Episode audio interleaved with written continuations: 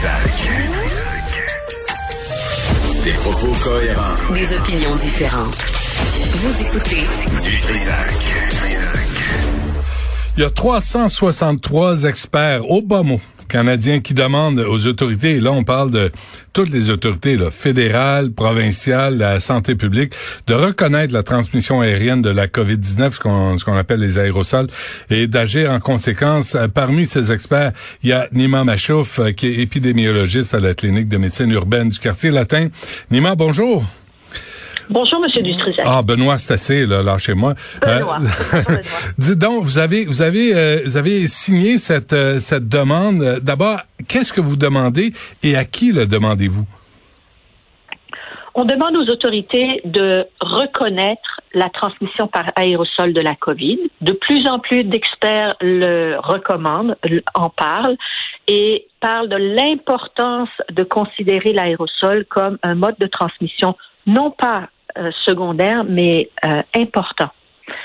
Euh, donc, une fois qu'on a reconnu ça, il faut à ce moment-là, dans les messages de santé publique que le gouvernement envoie à la population, il faut qu'il en parle, il faut qu'il explique à la population pourquoi on vous dit de ne pas recevoir de gens chez vous et pourquoi on, vous dit de ne pas aller chez les gens. Parce que même si vous parlez, vous, vous mangez, vous, vous toussez, vous respirez, peu importe, là, euh, vous, si vous êtes infecté, vous pouvez envoyer des virus dans l'air. Ouais. C'est ça qui va les, les, infecter. Et vous et vous adressez cette demande-là, Nima Machouf, aux, au gouvernement Trudeau, aux gouvernements provinciaux, aux santé publiques. Est-ce qu'il y a quelqu'un quelque part qui a réagi? Pas encore. Euh, mais si vous vous souvenez, il y a quand il y a quand on a quand on a commencé à en parler euh, de la question de l'aération, surtout dans les dans les écoles. À un moment donné, au mois de euh, pendant pendant l'automne, on a fait une petite enquête dans des écoles sur la question de la l'aération, de la qualité de l'air. On a fait des tests de CO2 dans, dans certaines écoles, dans des mhm. classes. Et ça a eu un écho quand même très positif auprès du gouvernement, où le gouvernement a dit on va prendre la chose au sérieux. Nous aussi, on va faire une étude de la qualité de l'air et on va faire des recommandations.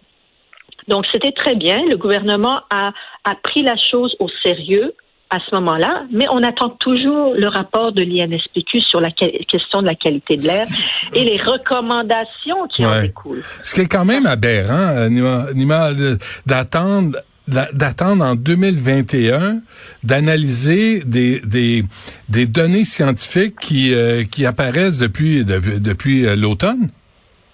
Oui, oui, depuis, depuis cet été. Parce que cet été, euh, si vous vous souvenez, il y avait plusieurs centaines de spécialistes qui avaient fait la demande à l'OMS pour que l'OMS reconnaisse au, niveau international ce mode de transmission. Parce que tant qu'on ne le reconnaît pas, hmm. on n'en parle pas et on ne s'en occupe pas. Hmm. Alors, je vous, je vous présente... si on veut qu'il y ait des changements, il faut commencer par en parler. Parfait. Je vous présente une entrevue, un extrait d'entrevue, Nima Machouf, avec Jean-François Roberge, le ministre de l'Éducation, que j'ai réalisé le 17 décembre dernier, avant les fêtes.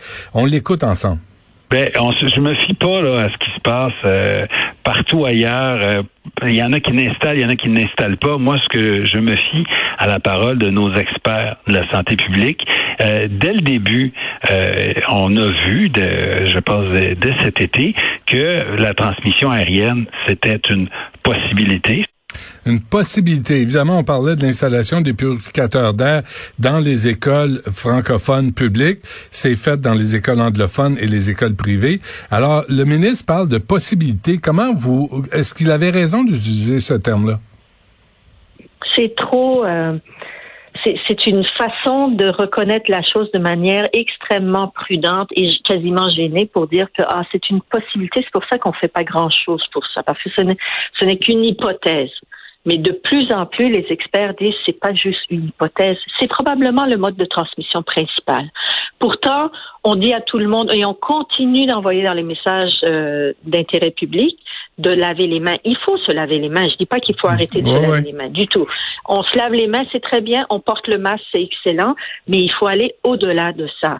Et il faut euh, s'occuper de la qualité de l'air et surtout aux endroits où les gens ne portent pas le masque et sont sont présentes pendant plusieurs heures dans ces endroits-là, et je parle des écoles et de certains lieux de travail, des bureaux et tout. Mais si vous si êtes pas considéré, la, la, contamination va continuer.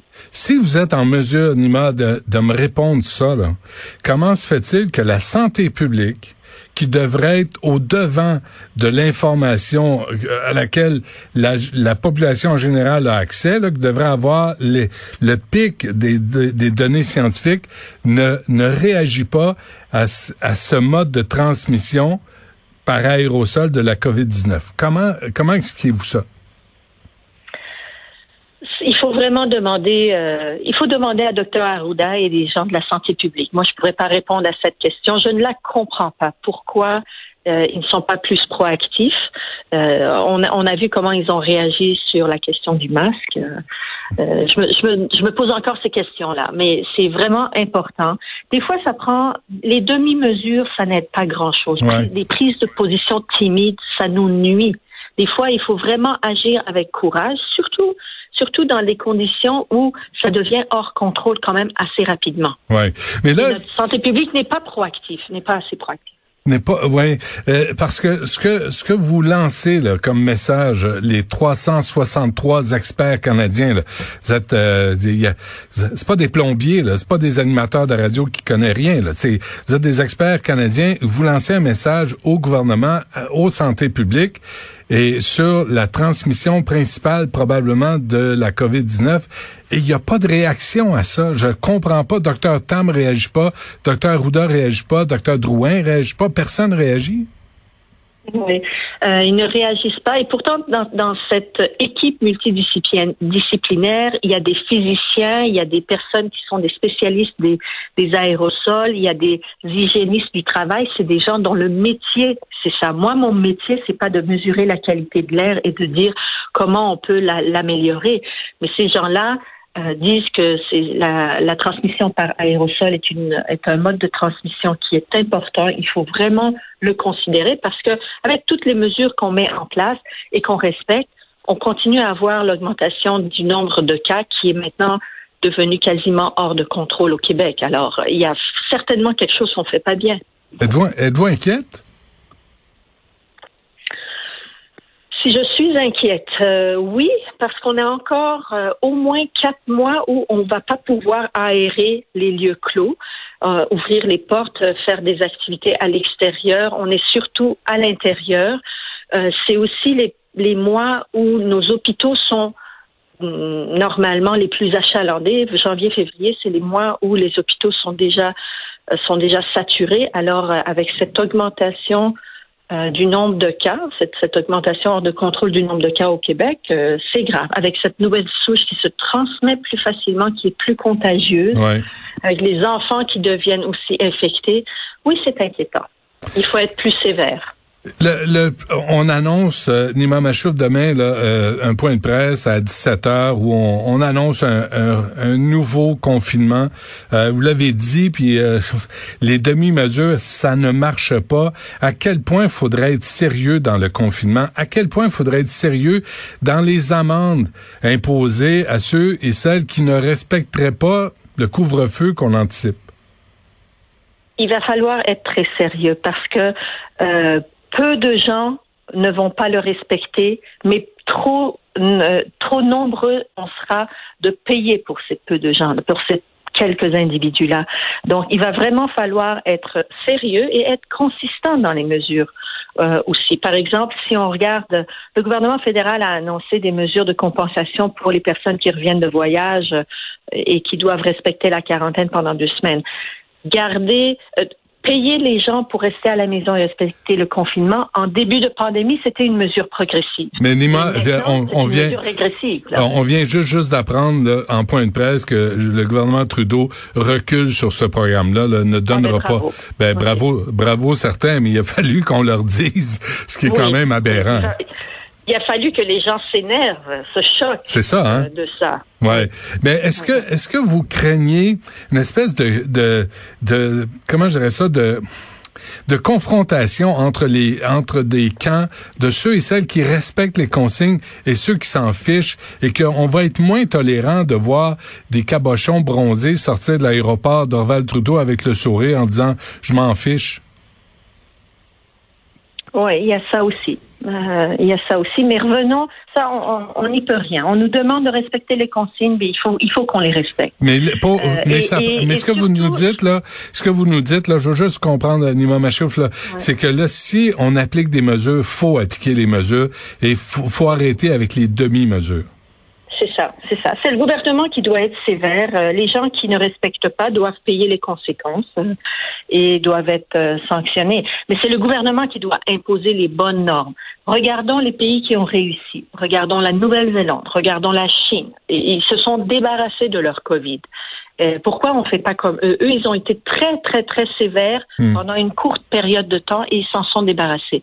Nous, on est, on a des demi-mesures, puis qui traînent, puis qui traînent, puis qui traînent, puis qui font que tout le monde est exhausté, tout le monde est fatigué, et, euh, et ça ne règle pas le problème. Maintenant, on est dans une, dans une augmentation après euh, après plusieurs mois, là, ça fait ça fait ça fait dix mois là. Ça fait huit mois puis on n'en arrive pas à bout. Ouais. En conclusion, Imam Achouf, est-ce que est-ce qu'il y a eu relâchement parce qu'on a annoncé l'arrivée des vaccins, des vaccins qu'on n'arrive pas à administrer aux citoyens? Est-ce que c'est il y a un effet de cause euh, de, cause à effet là? Je ne pense pas que ce soit à cause des vaccins. Euh, je ne je pense pas du tout que ce soit à cause des vaccins, mais euh, on a on a essayé euh, en, en, fin novembre, la situation du Québec n'était pas si mauvaise. Euh, surtout si on se comparait aux autres endroits, n'était pas si mauvaise. C'est depuis à peu près la mi-décembre où ça a commencé à se détériorer rapidement. Et pendant cette période-là, on a essayé de dire, OK, ça va pas si mal au Québec, donc, on va essayer de voir si on peut euh, réduire un peu les mesures pour éventuellement pouvoir se voir pendant les fêtes et tout ça. Peut-être que ça, ça a donné l'impression à la population que finalement la COVID c'était pas si dangereux, puis qu'on pouvait finalement s'arranger pour faire des, des parties et tout ça. Hum, je me dis, c'est peut-être ça. Ouais, méchante surprise. Hein? Là, on annonce euh, le confinement. S'il n'y a pas, s'il y a pas de purificateur d'air dans les écoles, êtes-vous à l'aise de voir les, les élèves retourner dans les écoles?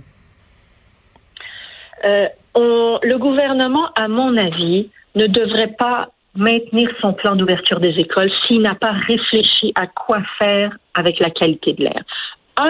une des mesures, ça peut être mettre en place des purificateurs d'air, mais il y a plein d'autres mesures. Il y a des spécialistes qui réfléchissent là-dessus. Hmm.